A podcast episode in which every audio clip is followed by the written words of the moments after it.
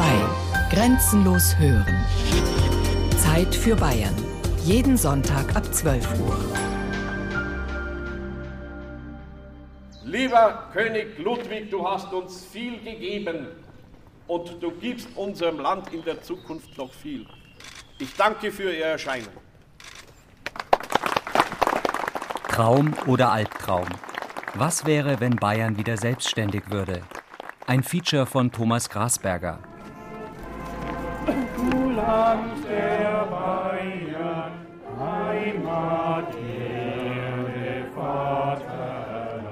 Ein Sonntag im Juni. Aus ganz Bayern sind sie wieder angereist, hunderte Monarchisten, die ihrem toten König die Ehre erweisen. Mit Tracht und Gamsbad, mit Fahnen und Tafeln pilgern sie hinunter ans Ufer des Starnberger Sees. Dorthin, wo im Jahr 1886 Ludwig II. auf mysteriöse Weise ums Leben gekommen ist. Und deshalb beten sie Jahr für Jahr in der Votivkapelle von Schloss Berg für die arme Seele des Monarchen und für Bayern.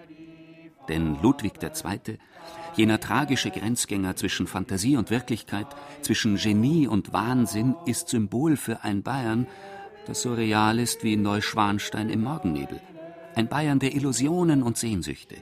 Ludwig der Phantast ist Projektionsfläche für allerlei Träume. Auch Träume von der bayerischen Eigenständigkeit. Das war ein Traum. Das war ein absoluter Traum. Da gibt es viele Tage, wo ich mir das wirklich wünsche, von Herzen wünsche. Bayerische Unabhängigkeit, Sakratie.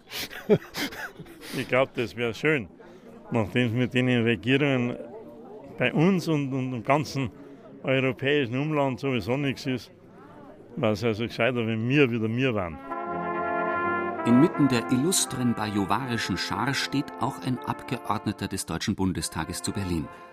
Ein älterer Herr mit weißem Oberlippenbart, der selbst in Trachtenjoppen und Lederhosen keine schlechte Figur macht. Darf er auch nicht. Schließlich gilt er als Speerspitze der Bavarität. Das ist ein Lieblingsbegriff von Dr. Peter Gauweiler. Bavarität mit rollendem R, der Inbegriff bayerischen Lebensgefühls. Das Mir sam mir für Intellektuelle. Und zu denen zählt Peter Gauweiler ohne Zweifel, auch wenn er sich lieber volkstümlich gibt, der unermüdliche Kämpfer mit den vielen Gesichtern und Masken. Mal kulturpessimistischer Abendlandretter, mal feinsinnig resonierender Philosoph, mal polternder Vorzeigebayer. Versonnen blickt Gauweiler an die Decke der Votivkapelle von Schlossberg.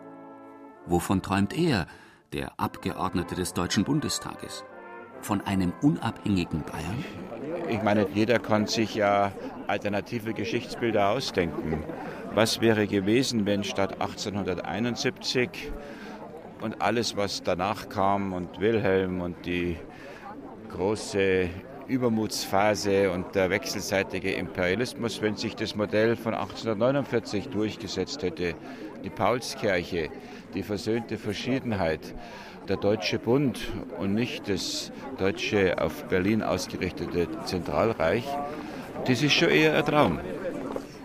Oder eine Vision für ein neues Europa, befreit von allen Zentralismen dieses Erdkreises, egal ob aus Berlin oder aus Brüssel? Und Berlin wird immer wichtiger, so wie vor 100 Jahren 1910 Berlin immer wichtiger geworden ist. Aber es ist eine Scheinwichtigkeit. Es ist viel hohler Wert dabei. Und wenn Sie das Ökonomische ansprechen, muss man ja sagen, äh, Finanzausgleich, ich meine, wer ist es denn, der die Veranstaltung zahlt? Das ist doch die viel zitierte Südschiene. Und die aktuelle Debatte in Europa ist halt die, dass wir sagen, zu dem Finanzausgleich innerdeutsch können wir uns die gleiche Veranstaltung nicht jetzt noch via Brüssel ermöglichen. Im Oktober 2009 fragt Peter Gauweiler in einer Rede vor dem Bayernbund, warum sollte also Bayern, das eine ältere nationale Tradition hat als die Bundesrepublik, sich nicht wieder auf wahre Staatlichkeit besinnen? Der Freistaat also wieder selbstständig? losgesagt von Deutschland, frei in einem Europa der Regionen, ohne Bevormundung durch Berlin oder irgendwelche Brüsseler Zentralkomitees. Peter Gauweiler, der Münchner Volkstribun, hat den Zeitgeist wieder einmal gut erfasst. Denn Ebenfalls im Oktober 2009 erscheint eine Studie im Auftrag der Hans-Seidel-Stiftung. Heimatgefühl und Leben in Bayern, so der Titel der Generationenstudie, hat die Befindlichkeiten der Eingeborenen telefonisch und repräsentativ ermittelt. Das Ergebnis ist erstaunlich. Die Zahl jener Bürger, die Bayern als eigenständigen Staat, ähnlich wie Österreich, sehen wollen, liegt bei 23 Prozent. Das sind sechs Prozent mehr als bei der Vorgängerstudie im Jahr 2003. Dazu kommt, dass vier von zehn Bayern in jedem Fall mehr Eigenständigkeit und politische Unabhängigkeit für ihr Land wollen, und zwar vorbehaltlos. Nimmt man dann noch die hinzu, die nur teilweise mehr Unabhängigkeit anstreben, dann ist man schon bei sechs von zehn Bayern. Prozentzahlen in dieser Größenordnung hat es immer schon gegeben, sagt Helmut Jung, der Inhaber des Meinungsforschungsinstitutes, das die Generationenstudie durchgeführt hat. Die Bayern sind eben ein sehr selbstbewusstes und stolzes Volk. Deshalb ist die Zahl der Autonomisten hierzulande größer als in anderen Bundesländern. Die Steigerung von 6 Prozent im Vergleich zu 2003 hat vor allem etwas mit der wirtschaftlichen Entwicklung zu tun, sagt Helmut Jung. Bayern ist zwar aus der Sicht der Bayern immer noch vorn vor den anderen Bundesländern, aber auch in Bayern ist nicht mehr alles Gold, was glänzt und den anderen geht es eh noch schlechter. Und das heißt, da müsste man ja dann auch im Länderfinanzausgleich oder wie auch immer etwas abgeben. Und dies führt sicherlich dazu, dass man bei begrenzterer Opferbereitschaft, die heute festzustellen ist, auch etwas häufiger die Autonomie wünscht.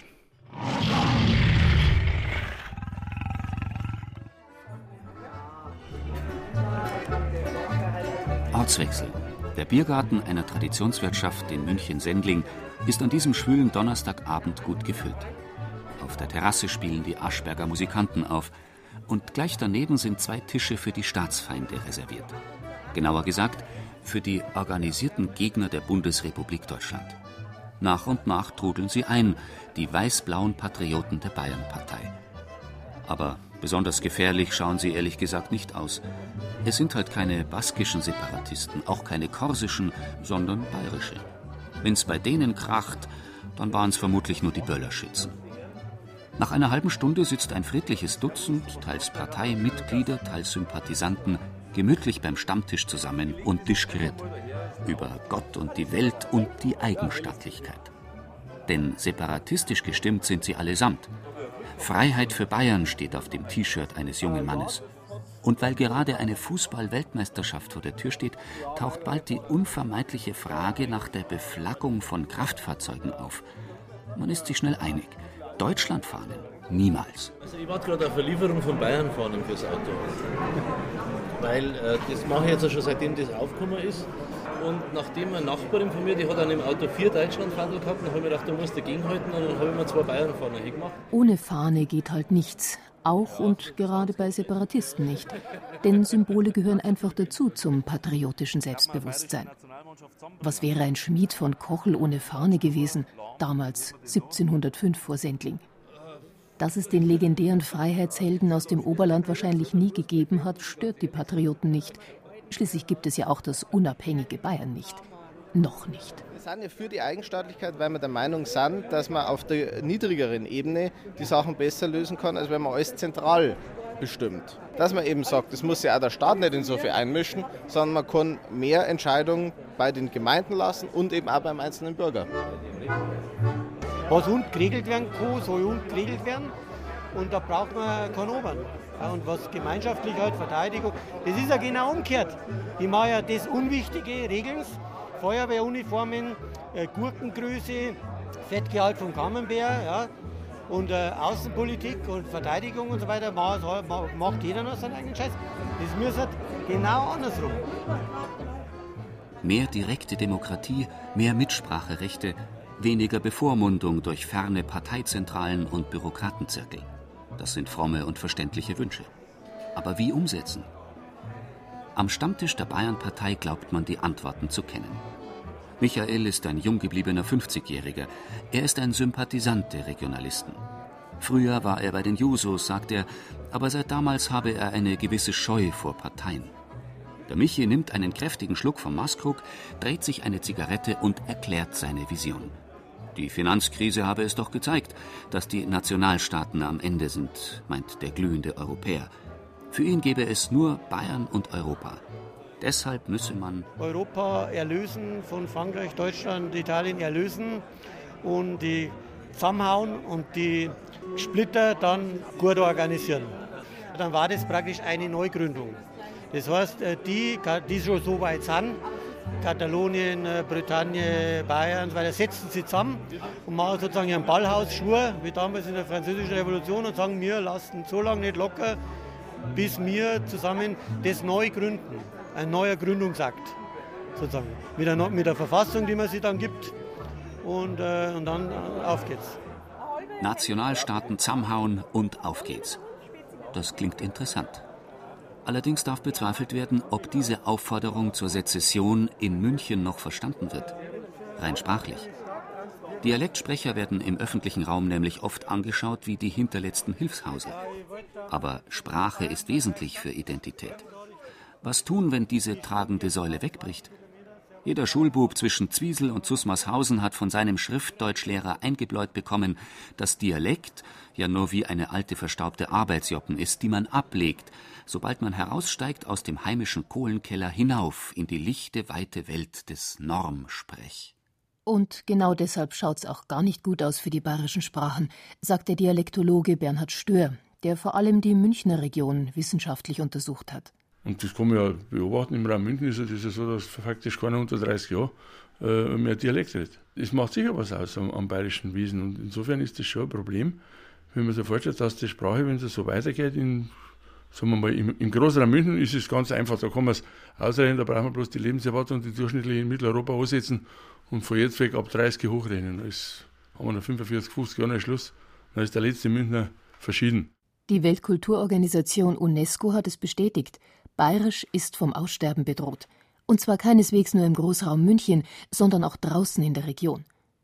Ausgehend von den Mittelzentren, sagen Sprachforscher wie Stör, frisst sich das Hochsprechmonster immer weiter ins Land hinein. Und zwar nicht nur in Altbayern, sondern genauso in Schwaben und Franken. Ja, pfirt die gut bayerische Identität.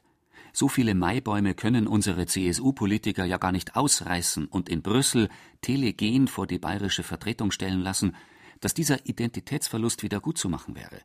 Da hilft kein Gamsbart raufen und kein Gorselschneuzen, bei der Sprache geht's an die Substanz. Und nicht wenige Bayern fragen sich, Samir no mir und wenn ja, wie viele? Aber was tun? Wie kann man die Dialekte retten? Sprachenpolitik in einem unabhängigen Bayern? Wie könnte die ausschauen? Zukunftsvision Nummer 1. 1. Juni 2050. Im niederbayerischen Konzell wurde heute unter großer Anteilnahme der Bevölkerung der letzte bayerisch sprechende Bürger des Freistaates zu Grabe getragen. Bayerns Ministerpräsident Jan-Arne Feddersen hielt die Trauerrede. Feddersen war sichtlich bewegt und sagte am offenen Grab: Viert die Seppel, wir werden dich vermissen. Ja, mei, so ginge die Gang, könnte man da sagen. Bayern war immer schon Einwanderungsland. Bereits die Bajuwaren, die Findelkinder der Völkerwanderung, waren ein wildes Gemisch aus verschiedenen Volksstämmen. Aus Franken, Italien, Böhmen, Thüringen sind sie gekommen und dageblieben. Na also. Ja schon, könnte man wiederum einwenden, aber das ist lange her. Heute gibt's eine klare bayerische Identität. Denkbar wäre darum auch Vision Nummer zwei. München. Das nach der Unabhängigkeitserklärung Bayerns am 1. Februar 2050 neu geschaffene Ministerium für Kultus, Brauchtum und Sprachen gibt bekannt, die Landessprachen Bayerisch, Fränkisch und Schwäbisch werden künftig nicht mehr als Dialekte behandelt, sondern gelten fortan als gleichberechtigte Hochsprachen. Zwei Visionen, zwei Perspektiven. Was für die einen wie ein Traum klingt, wäre für die jeweils anderen ein Albtraum. Wir fragen nach auf der Münchner Schellingstraße. Ich bezeichne mich ja immer als Exil-Niedersachsen und ich habe gesagt, wenn Bayern sich selbstständig macht, wandere ich aus. Dann bleibe ich nicht hier. Das stand für mich von der ersten Minute an fest, weil ich mir nicht sicher bin, wie Bayern sich allein eigenständig entwickeln würde. Also mir gefällt schon immer, dass die Bayern noch einen Druck von außen haben. Der sympathische zurgeroste Münchner auf der Schellingstraße hätte also erhebliche Bedenken gegen einen unabhängigen bayerischen Staat.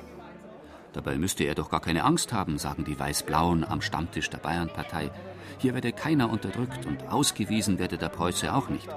Nur die bayerische Identität und Sprache wolle man bewahren obwohl am Stammtisch auch nicht alle hundertprozentig dialektsicher sind. Ich meine auch äh, vom Dialekt her, wo wirklich der gesamtdeutsche Einfluss viele Sachen, was jetzt Bayern typisch ist, kaputt macht. Und ich denke, das wäre dann nimmer so gegeben. Die Österreicher, die schaffen es ja auch. Die haben auch alle ihren, ihren Dialekt. Und ich denke schon, dass das auch daran liegt, dass das ein eigenes Land ist. Da wird auch Hochdeutsch geschrieben. Und trotzdem äh, haben sie ihren Dialekt erhalten und auch ihre Kultur erhalten. Tapfer kämpft sie gegen den Identitätsverlust, die Bayernpartei, die vor 60 Jahren noch eine Macht im Lande war und bei Wahlen an die 20 Prozent bekommen hat. Bis sie in einen unerbittlichen konservativen Bruderzwist mit der CSU geriet und von selbiger in der sogenannten Spielbankenaffäre rüde über den Roulette-Tisch gezogen wurde. Seither fristet die Bayernpartei ein Schattendasein als politischer Gartenzwerg vor den Haustüren der Macht im weißblauen Freistaat. Wenn's gut läuft, bekommen die Separatisten heute gerade mal ein Prozent der Wählerstimmen. Von den 23 Prozent, die laut Generationenstudie ein freies Bayern wollen, sind sie also weit entfernt. Aber die Regionalisten verspüren Rückenwind, denn Globalisierungskrisen, Wertewandel und Politikverdrossenheit könnten ihnen, so hoffen sie, Wähler zutreiben. Nicht zuletzt, wenn es ums Geld geht. Da werden dann Aufgaben finanziert, wo äh, mittlerweile nicht nur in Bayern, sondern in ganz Deutschland viele Leute sagen, das muss man nicht haben. Deutschland wird zum Beispiel in den Augen vieler nicht am Hinterkusch verteidigt. Das sind Gelder, die kann man sparen. Und wir bayerischen Steuerzahler, wir finanzieren solchen Unsinn mit. Äh, und zwar zu einem Viertel, obwohl wir viel weniger an, an Bevölkerungsanteil in, in, in der Bundesrepublik haben. Und viel zu wenig Gewicht in politischen Fragen, meint auch Regina Magdalena Schropp aus Weilheim. Die 36-Jährige ist erst seit wenigen Wochen bei der Bayernpartei. Über ein Internetforum ist sie dazugekommen, denn wir sind wir. wir, wir Bayern ist einfach was anderes. Wir sind speziell und ähm, wir arbeiten, wir sind fleißig, wir haben andere Grundwerte wie der Rest von Deutschland. Und warum sollten wir irgendwelche anderen mitziehen, finanziell zum Beispiel?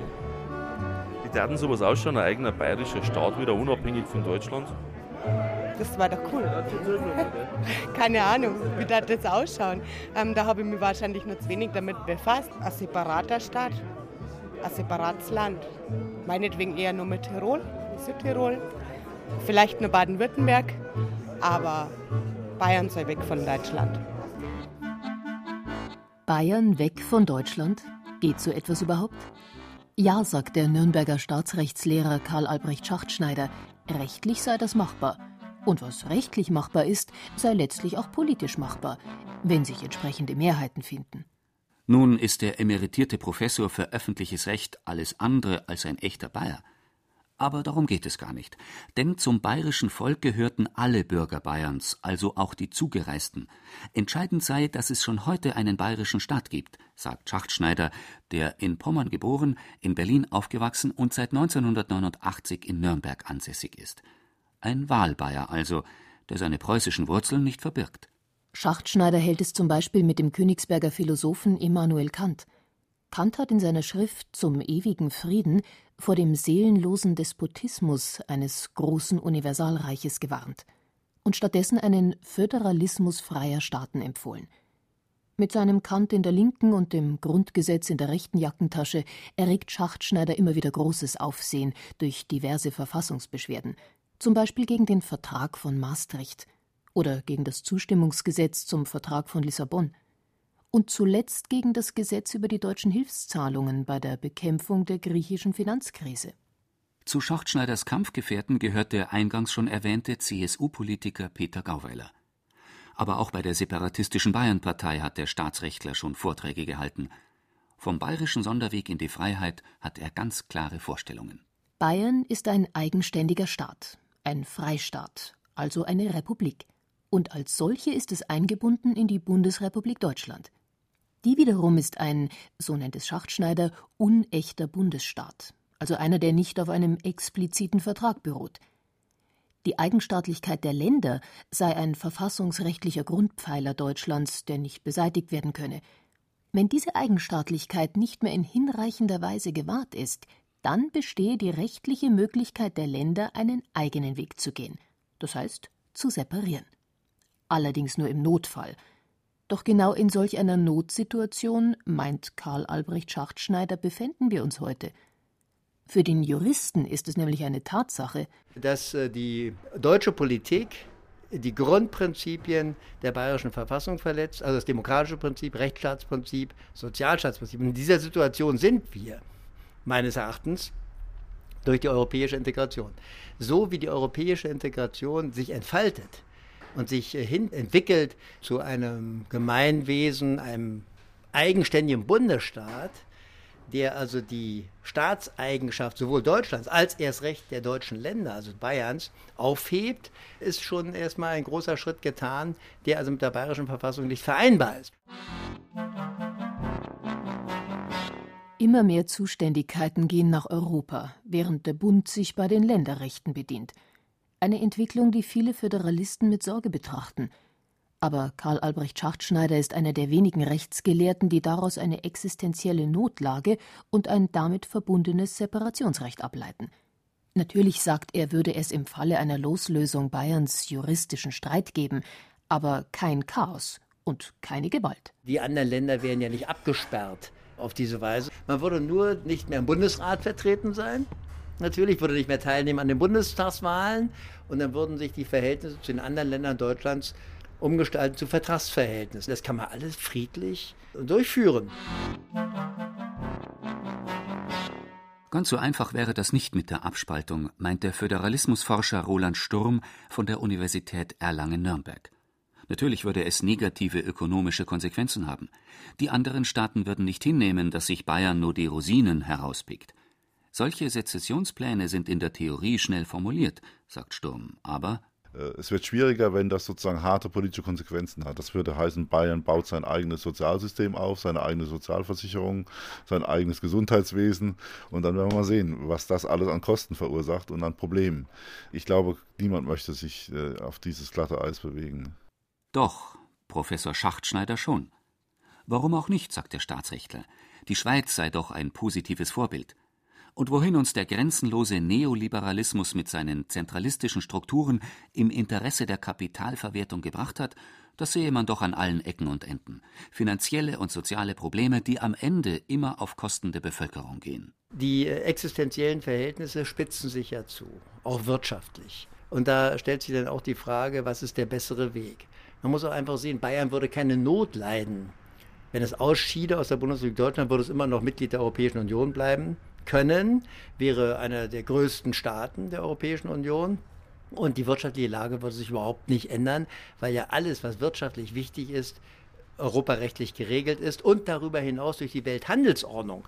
Und äh, Bayern wäre nicht eingezwungen in all die solidarischen Lasten, die ja nun insbesondere auf Bayern zukommen. Kein Soli mehr, kein Länderfinanzausgleich? Davon träumen nicht nur bayerische Separatisten. Auch Horst Seehofer wettert in regelmäßigen Abständen gegen die Zahlungen an die armen Brüder und Schwestern in Nord und Ost. Der Freistaat schultere mit drei Milliarden Euro den Großteil davon. Während die Empfängerländer sich eine Reihe staatlicher Wohltaten gönnten, auf die selbst die drei Geberländer verzichteten. Zu hören war diese Suada auch im November 2009. Fünf Tage nachdem der CSU-Vorstand in München zusammengekommen war, um das katastrophale Abschneiden der CSU bei der Bundestagswahl zu analysieren. Die Partei hatte Ende September nur 42,5 Prozent der Stimmen bekommen, das schlechteste Bundestagswahlergebnis seit 1949. Bei den christsozialen Granden herrschte Ratlosigkeit. Warum liebt uns das Volk nicht mehr, wo wir doch Bayern quasi erfunden haben? Bei der Ursachenforschung zu dieser Identitätskrise ist man sicherlich auf vieles gekommen, von den Milliardenverlusten der Bayerischen Landesbank bis zu den Mehrwertsteuergeschenken für Hoteliers. Man hat gewiss auch darüber diskutiert, ob es sinnvoll war, Stolz auf Bayern zu plakatieren, um dann das bayerische oberste Gericht abzuschaffen oder den einzigen Lehrstuhl für bayerische Literaturgeschichte. Aber in der öffentlichen Debatte zeigt man dann doch lieber auf die anderen, Freiheit für Bayerns Geldbeutel. Weg mit dem Länderfinanzausgleich. Denn der Freistaat habe schließlich schon 25 Milliarden Euro eingezahlt, aber nur 3 Milliarden bekommen. Lassen sich diese Zahlen wirklich vergleichen? Und tut sich Bayern mit solchen Rechenspielen langfristig einen Gefallen? Der Münchner Sozialdemokrat, Philosoph und Politikwissenschaftler Julian Niederrümelin ist skeptisch. Also, ich würde sagen, gerade aus bayerischer Sicht Vorsicht. Bayern hat über Jahrzehnte vom Länderfinanzausgleich massiv profitiert. Dass Bayern sich dann so günstig entwickelt hat, hängt auch damit zusammen, dass die damals reicheren Länder, zumal Nordrhein-Westfalen und Hessen äh, und andere Länder, Bayern hochgepäppelt haben. Äh, dass das jetzt reich gewordene Bundesland sagt, so jetzt haben wir die Hilfe jahrzehntelang in Anspruch genommen und jetzt wollen wir keine Hilfe mehr geben, das ist nicht sehr fair. Die grundsätzlichere Frage ist allerdings in der Tat, ob wir ungefähr 4% des Bruttoinlandproduktes für Transferleistungen äh, einsetzen müssen, die zum Teil offenbar nicht die Veränderungen im Osten erreichen, die man sich vorstellt. Das ist eine andere Geschichte. Allerdings eine, die die Menschen zunehmend bewegt, angesichts leerer Kassen auch in den Kommunen westlicher Länder. Aber wäre ein eigener Staat wirklich die Lösung der Probleme? Dass man auch in Bayern allein viel falsch machen kann, zeigt das Milliardendesaster der Landesbank. Aber was bleibt? Die Sehnsucht der Menschen nach einer anderen, gerechteren Politik. Mehr Freiheit vielleicht und dann Gerechtigkeit. Gerechtigkeit, besseres Verständnis für die Menschen, die in Bayern leben. Es zählt jetzt eigentlich nur noch Macht und Geld. Und die, die Werte, die inneren Werte des Menschen sind kaputt gegangen. Das ist sehr bedauerlich. Regionalismus ist nicht unbedingt eine Frage von links oder rechts. In Europa gibt es an die drei Dutzend regionalistischer, autonomistischer oder separatistischer Bewegungen. Ihr politisches Spektrum reicht von weit links bis weit rechts – von kommunistischen Basken über sozialistische Katalanen, sozialdemokratische Schotten bis hin zu den Flamen oder der rechten Lega Nord in Italien. In Bayern denkt man beim Stichwort Region meist an die CSU oder an die separatistische Bayernpartei. Dabei hat auch die Sozialdemokratie immer schon kämpferische Föderalisten in ihren Reihen. Georg von Vollmar war so einer und Wilhelm Högner, der Vater der bayerischen Verfassung und selbstverständlich auch Bayerns erster Ministerpräsident, der unabhängige Sozialdemokrat und Revolutionär Kurt Eisner. Eisner war es, der Bayern zur Republik machte, zum viel zitierten Freistaat. Kurt Eisner hasste den preußischen Militarismus und Zentralismus wie kein zweiter und ging nach den Erfahrungen des Ersten Weltkriegs in seinem bayerischen Föderalismus so weit, dass man ihn Land auf Land ab als Separatisten beschimpfte. Von einer bayerischen Selbstständigkeit sind wir heutzutage allerdings weit entfernt, meint Ferdinand Kramer, Professor für bayerische Geschichte in München. Der Nationalstaat sei nämlich alles andere als tot, er werde im Gegenteil immer stärker. Seit der Wiedervereinigung gibt es ein Stück Renationalisierung der Perspektiven. Das ist aber nicht ein anonymer, natürlicher gesellschaftlicher Prozess, sondern der wird zum Teil gezielt gesteuert. Die Art und Weise, wie etwa das ZDF das Nationale spielt. Von den Geschichtssendungen über das Schwarz-Rot-Gold-Design der Fernsehstudios bis hin zur Tatsache, dass ähm, Berlin zum Symbol für Deutschland erkoren wird wie nichts anderes. Das ist also nicht nur Zufall, da gibt es auch politische Kräfte, die, die entsprechend Einfluss nehmen. Und da ist mal Platz. Özil! Ja! Mesut Özil macht das Tor für Deutschland! Deutschland, Deutschland, hint und vorne von den Auslandseinsätzen der Bundeswehr bis zum Gesundheitsfonds, von der Bundespolizei über die Bundesfinanzverwaltung bis zur Bundesbildungspolitik. Überall ist bunt. Von der Überwindung des Nationalen keine Spur. Es ist schon eher der Föderalismus, der langsam auszutrocknen droht, allen Reformen zum Trotz. Denn mit dem Europäisierungsprozess ist eine neue Ebene dazugekommen. Anfänglich gab es ja auch mal Konzepte Europa der Regionen und dergleichen mehr, wo Leute gemeint haben, dass die Regionen unmittelbarer mit Brüssel verkehren, was ja auch teilweise der Fall ist. Derzeit gibt es aber eine Tendenz, dass die Nationalstaaten stärker in Brüssel agieren und Kompetenzen an sich ziehen, selbst in so Bereichen wie der Kultur, Kulturstaatsminister zum Beispiel, der da jetzt die Stimme erhebt. Julian Niederrümelin ist so ein Kulturstaatsminister in Berlin gewesen. Trotzdem sei er ein in der Wolle gefärbter Föderalist, sagt der Sozialdemokrat. Denn Föderalismus ist unverzichtbar für Deutschland, aber es braucht eine vernünftige Arbeitsteilung innerhalb der föderalen Ordnung.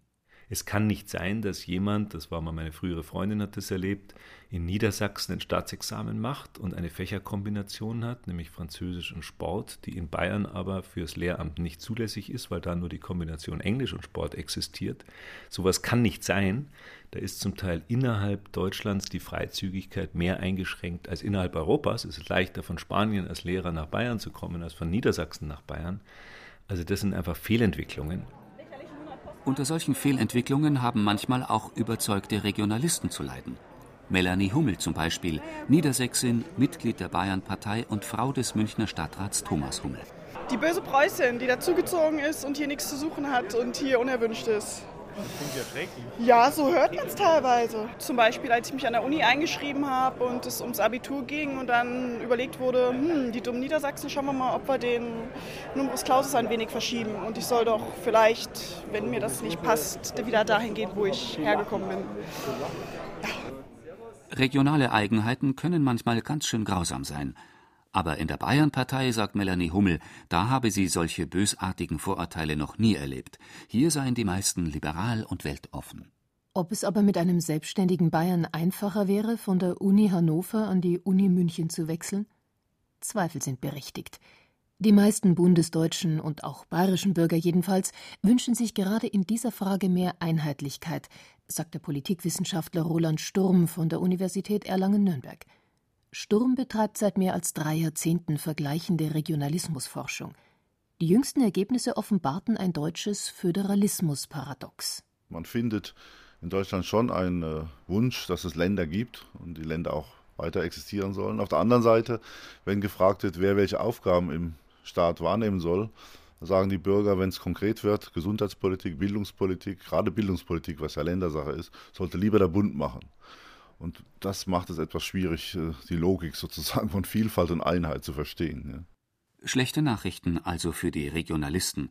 Denn wenn es um harte politische Fragen geht, kommen die Bürger nur schwer mit Vielfalt und Unterschiedlichkeit zurecht. Der deutsche Föderalismus äh, wird von den Bürgern als Ausdruck von Vielfalt kaum wahrgenommen. Wenn wir über Vielfalt in Deutschland reden, reden wir über Dialekte, über regionale Küche und ähnliche Dinge und sehr viel weniger über die Frage, kann man in Bayern zum Beispiel eine andere Sozialpolitik machen wie in Hessen? Da würde es im Gegenteil einen Aufschrei gehen, wenn das Gesundheitswesen in Bayern zum Beispiel anders wäre wie in einem anderen Bundesland. Ein selbstständiges Bayern? Traum oder Albtraum? Wir fragen Passanten im mittelfränkischen Erlangen, ob sie gern einen unabhängigen bayerischen Staat hätten. Ja, ist selbstverständlich. Das sind wir dafür. Ja, sind wir frei dafür. Ja.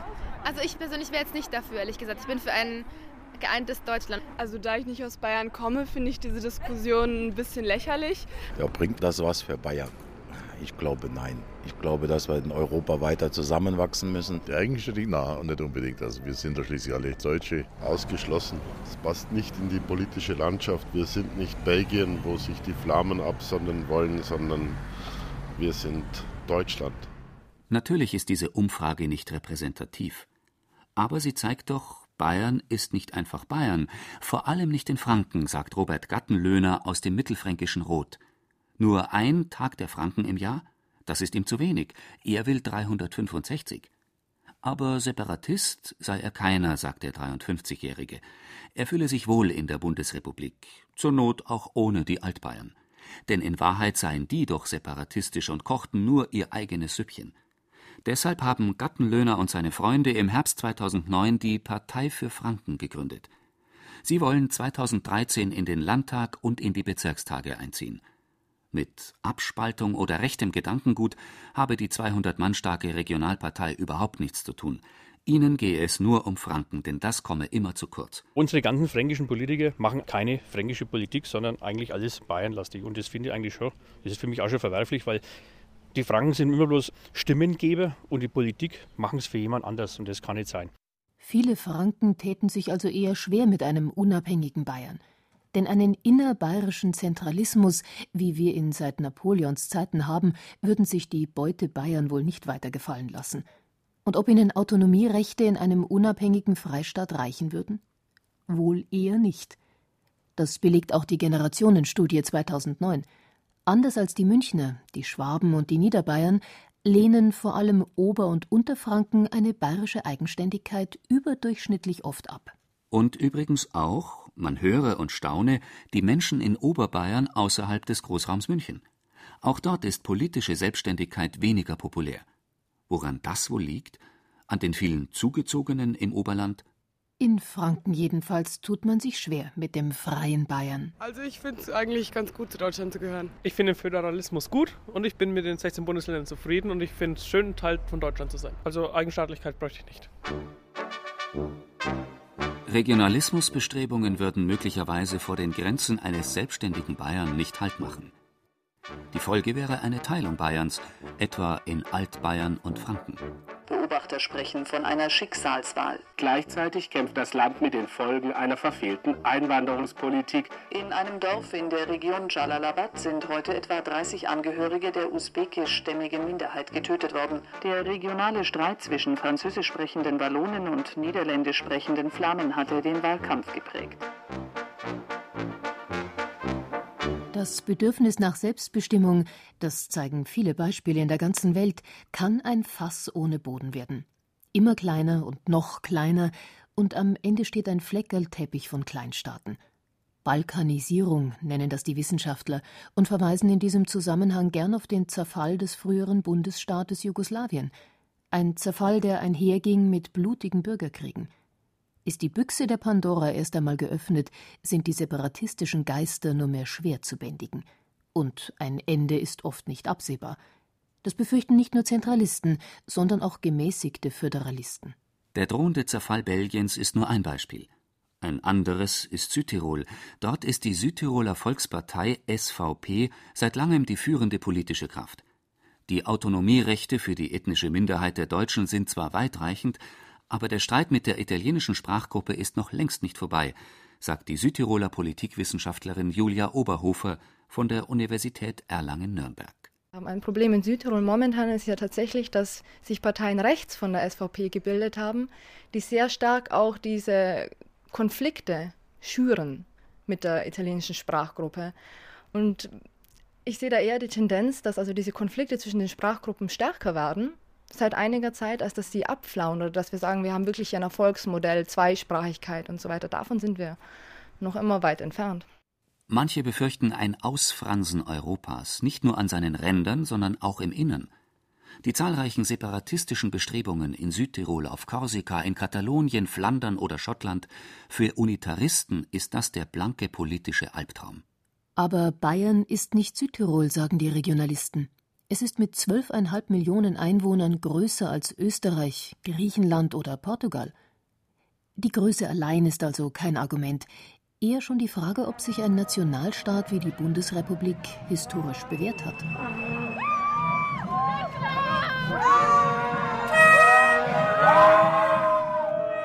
Wenn aber mit Europa eine neue politische Dimension dazukommt, stellt sich die Frage, wie kann man einen Zerfall der Nationalstaaten verhindern, regionale Vielfalt bewahren und zugleich das politische Gewicht der Bürger Europas stärken? Gibt es den dritten Weg, der allen drei Ebenen gerecht wird? Der Münchner Gerald Häfner, der seit Jahrzehnten für mehr Demokratie auf allen politischen Ebenen kämpft, hat sich dieser Aufgabe angenommen. Der Grüne wurde 2009 in das Europaparlament gewählt. Es sei sein bislang schwierigstes Amt, sagt der Föderalist Häfner, denn die Brüsseler Institutionen seien noch so unendlich weit weg von den Menschen. Im Europäischen Parlament bilden die Grünen eine Fraktionsgemeinschaft mit der Europäischen Freien Allianz, kurz EFA. EFA umfasst 35 europäische Regionalparteien, also Autonomisten und Separatisten des gesamten Kontinents, von den Flamen bis zu den Korsen, von den Katalanen, Schotten und Bretonen bis zu den Orland-Insulanern und der polnischen Minderheit in Litauen. Nicht zu vergessen natürlich die kleine Bayernpartei. Die Zusammenarbeit mit den bodenständigen Regionalisten sei nicht immer ganz einfach, aber durchaus fruchtbar, auch für die Grünen, meint Gerald Heffner. Das Bedürfnis vieler Europäer nach mehr Eigenständigkeit kann er jedenfalls sehr gut verstehen. Ja, ich habe da großes Verständnis und zwar aus zwei Gründen vor allem. Der erste ist, dass ich glaube, dass äh, darin einfach zum Ausdruck kommt, dass es sowas wie Identitäten gibt in dieser Welt. Und ich glaube, wir brauchen sie auch. Es ist falsch, diese Identitäten alle auslöschen zu wollen. Also, dass jemand der Bayer ist, dass jemand Tiroler ist, das spielt eine Rolle. Und die Menschen möchten, dass das nicht völlig weggewischt wird. Das Zweite ist, dass ich glaube, dass in der heutigen Welt so viele Entscheidungen an den Menschen vorbeigehen und gerade in wirtschafts- und finanzpolitischer Hinsicht so weit weg von den Menschen getroffen werden. Und übrigens auch so, dass die Menschen das Gefühl haben, die Politik wird von der Wirtschaft oder heute, muss man sagen, von den Finanzmärkten am Nasenring durch die Manege gezogen und steuert gar nicht mehr selber, sondern wird gesteuert dass ich glaube, dass das Bedürfnis wächst, wieder was zu sagen zu haben. Und zwar auch genau da, wo man lebt und nicht einfach nur Entscheidungen am Ende dann aushalten zu müssen, die ganz weit weg getroffen wurden, auf die man überhaupt keinen Einfluss hatte. Nur ob die Antwort darauf ist, dass wir jetzt die Mauern hochziehen und sagen, wir bleiben unter uns, das, glaube ich, ist in einer sehr vernetzten Welt nicht möglich, sondern die Frage ist eher, wie können wir als Bayern stärker mitreden und wie können insgesamt die Menschen stärker mitreden im Bund und in Europa. Wir brauchen keinen eigenen bayerischen Staat, sondern ein wirklich demokratisches Europa, meint Gerald Heffner, mit einem starken Parlament und daneben noch einer zweiten Kammer. Sie soll dafür sorgen, dass die europäischen Regionen weiter gestärkt werden. Aber so eine Kammer fehlt bisher. Dafür hat das Mauern hochziehen und unter sich bleiben wollen mancherorts wieder Konjunktur. Im Norden Italiens etwa, wo die Lega Nord heute den Ton angibt. Noch in den 80er Jahren hat sie kaum jemand ernst genommen, diese regionalistische Splitterpartei. Im März 2010 wurde sie bei den Regionalwahlen die stärkste Einzelpartei in den großen Regionen des Nordens, in der Lombardei und in Venetien mit 33 und 36 Prozent. Sogar in die politisch roten Zonen Mittelitaliens konnte die Lega vordringen. Die selbsternannte Kämpferin gegen Verschwendung, Korruption, Bürokratie und Vetternwirtschaft ist mit ihrem Los von Rom, los vom armen Süden enorm erfolgreich. Im Ausland erregen vor allem die rassistischen, populistischen und europafeindlichen Sprüche der Lega Aufsehen. Aber die allein erklären die Wahlerfolge der Partei natürlich nicht, sagt der Journalist und Buchautor Francesco Iori aus Padua. Die Lega verspreche viel und halte wenig, aber es gelinge ihr, die Menschen im Zeitalter der globalen Verunsicherung dort abzuholen, wo sie sind, in den Städten und Dörfern. Es gibt verschiedene Faktoren, die den Erfolg der Lega erklären. Der wichtigste ist sicherlich, dass die Lega Antworten gibt auf die Ängste der Gesellschaft von heute. Vor allem die Angst, sich schlechter zu stellen, den Wohlstand, den man sich erworben hat, zu verlieren. Dies betrifft Unternehmer, aber auch Arbeiter, es betrifft Freiberufler und junge Leute. Und wie andere vergleichbare Bewegungen in Europa nutzt die Lega diese Ängste, die durch die Globalisierung entstehen, aus. Globalisation. Angst vor der Globalisierung? Mauern hochziehen? Grenzen dicht machen? Das ist nicht nur ein italienisches Phänomen. Schlagbaum rundherum und fertig. Ich hätte schon, sagen wir mal, schon meine Gedanken, wo ich Schlagbaum hin Ja, dass wir einen Haufen für andere Leute mitzahlen. Solidaritätssteuer äh, für Leute, die zu uns ins Land reinkommen, zahlen wir einen Haufen. Wir zahlen praktisch überall mit dass wir einfach finanziell noch besser dastehen, weil, weil wir einfach aber dafür derner, weil wir einfach arbeiten. Bei uns gibt es einfach noch viel, viel weniger Leute, die woher gingen und sagen, ich wäre Sozialhilfeempfänger, wenn ich aus der Schule gehe. Äh, das ist in Berlin ganz anders oder in anderen äh, deutschen Städten.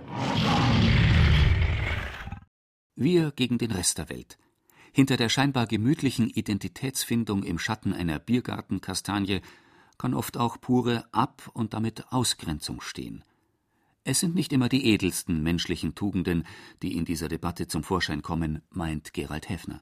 Trotzdem kann ich die Motive natürlich verstehen. Also das heißt, eine Währungsgemeinschaft zum Beispiel, die eben nicht zugleich eine Verantwortungsgemeinschaft für die Stabilität dieser Währung ist, sondern wo die einen für die Stabilität sorgen und die anderen fürs Geld ausgeben, die kann auf Dauer nicht funktionieren. Und das ist ein Konstruktionsfehler, der von Anfang an dem Euro inne gewohnt hat. Ich habe darauf damals schon versucht hinzuweisen, erfolglos.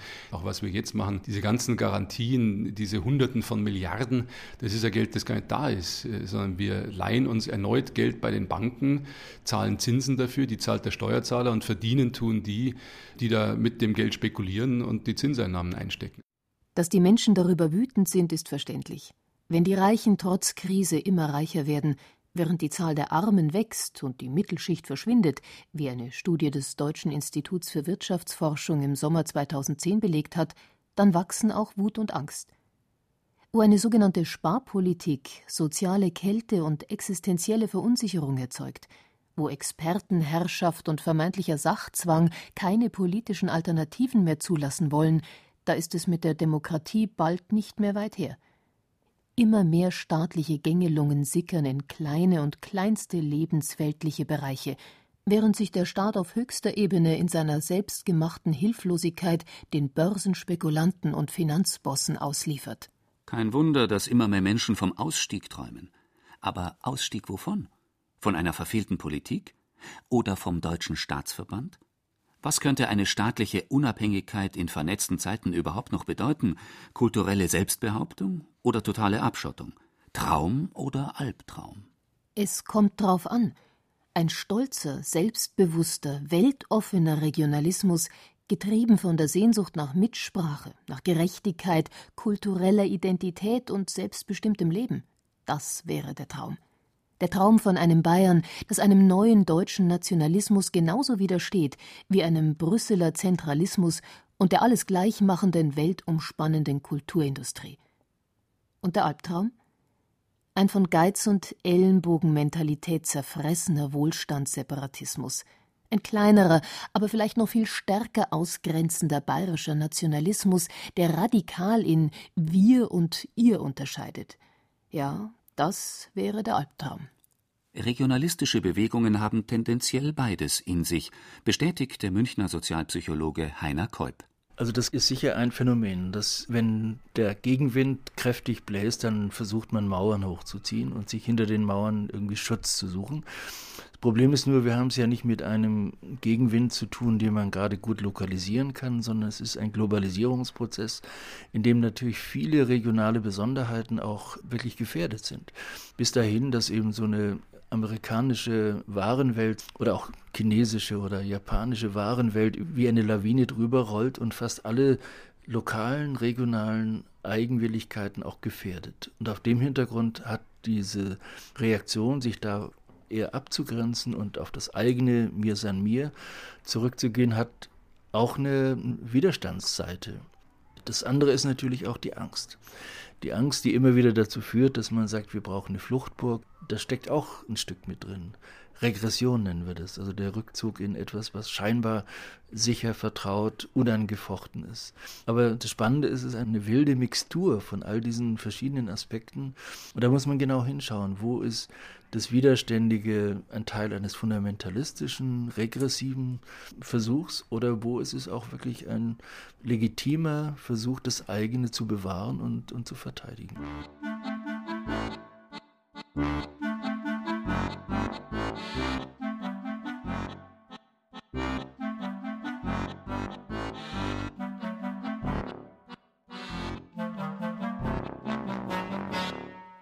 Bayerisch Taliban oder Freiheitskämpfer, kleingeistiger Kleinstaat oder Hort der Seligen? Wie sähe es aus, wenn der Freistaat wieder selbstständig würde? Man müsste wirklich sehr genau hinschauen, und vorher müsste man wohl noch ganz viel Überzeugungsarbeit leisten, vor allem im eigenen Land.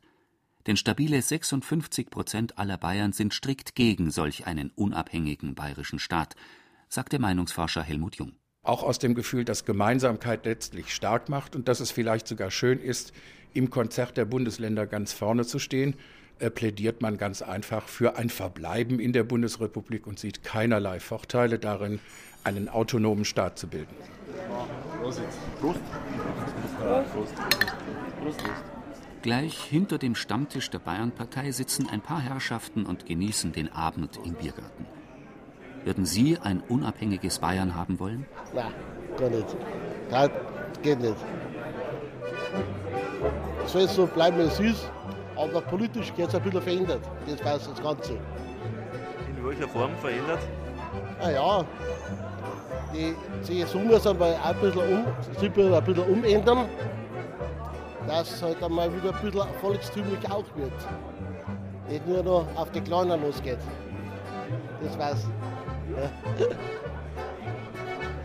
Wie schaut es bei Ihnen aus? Könnten Sie sich einen eigenen bayerischen Staat vorstellen?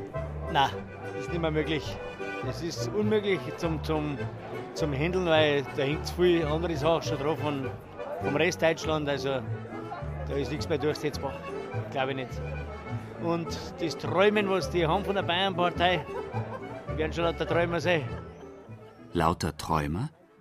Helmut Jung und seine Meinungsforscher haben die 23 Prozent der Bayern, die für einen selbstständigen bayerischen Staat votieren, noch etwas genauer befragt, um ihre Motive herauszufinden.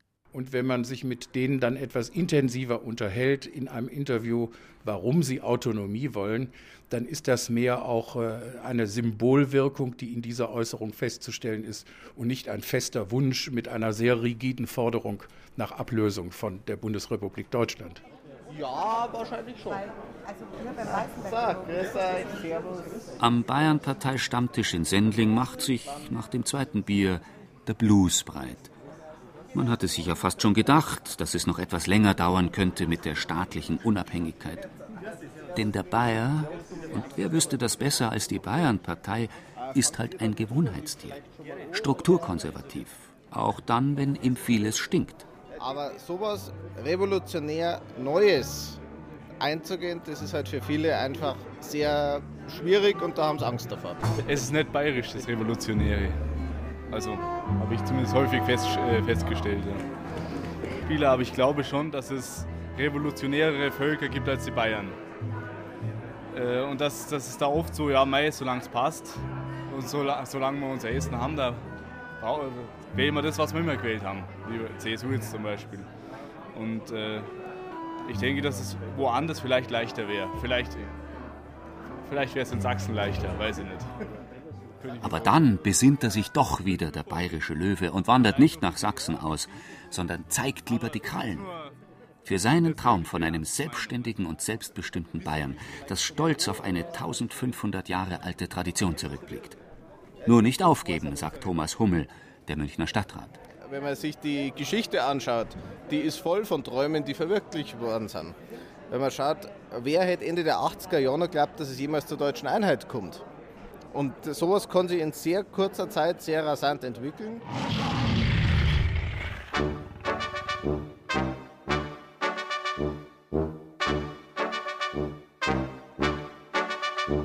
Ach, wie süß sind die Fantasien der Sehnsucht. Der Mensch muss halt immer nach dem scheinbar Unerreichbaren streben, denn die Fähigkeit zur Sehnsucht ist seine ehrlichste Eigenschaft. Und Heimat, die liegt ja nie in der Vergangenheit, sondern immer in der Zukunft. Dort, wo noch niemand war. Das hat der Philosoph Ernst Bloch gesagt. Der war zwar Marxist und daher eher kein Bayern-Parteiler, aber sei's drum. Immerhin stammte Bloch aus Ludwigshafen in der Pfalz. Und die gehörte, allen separatistischen Bestrebungen der Pfälzer zum Trotz, damals noch zum Staatsgebiet von. Na? Genau.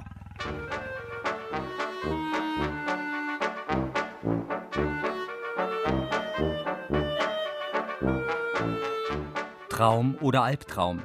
Was wäre, wenn Bayern wieder selbstständig würde? Sie hörten ein Feature von Thomas Grasberger. Die Sprecher waren Friedrich Schloffer, Julia Fischer und Heinz Peter. Ton und Technik Roland Böhm. Redaktion Gerald Huber. Diese Sendung gibt es zum Nachhören und Herunterladen in unserem Podcast Center unter bayern2.de.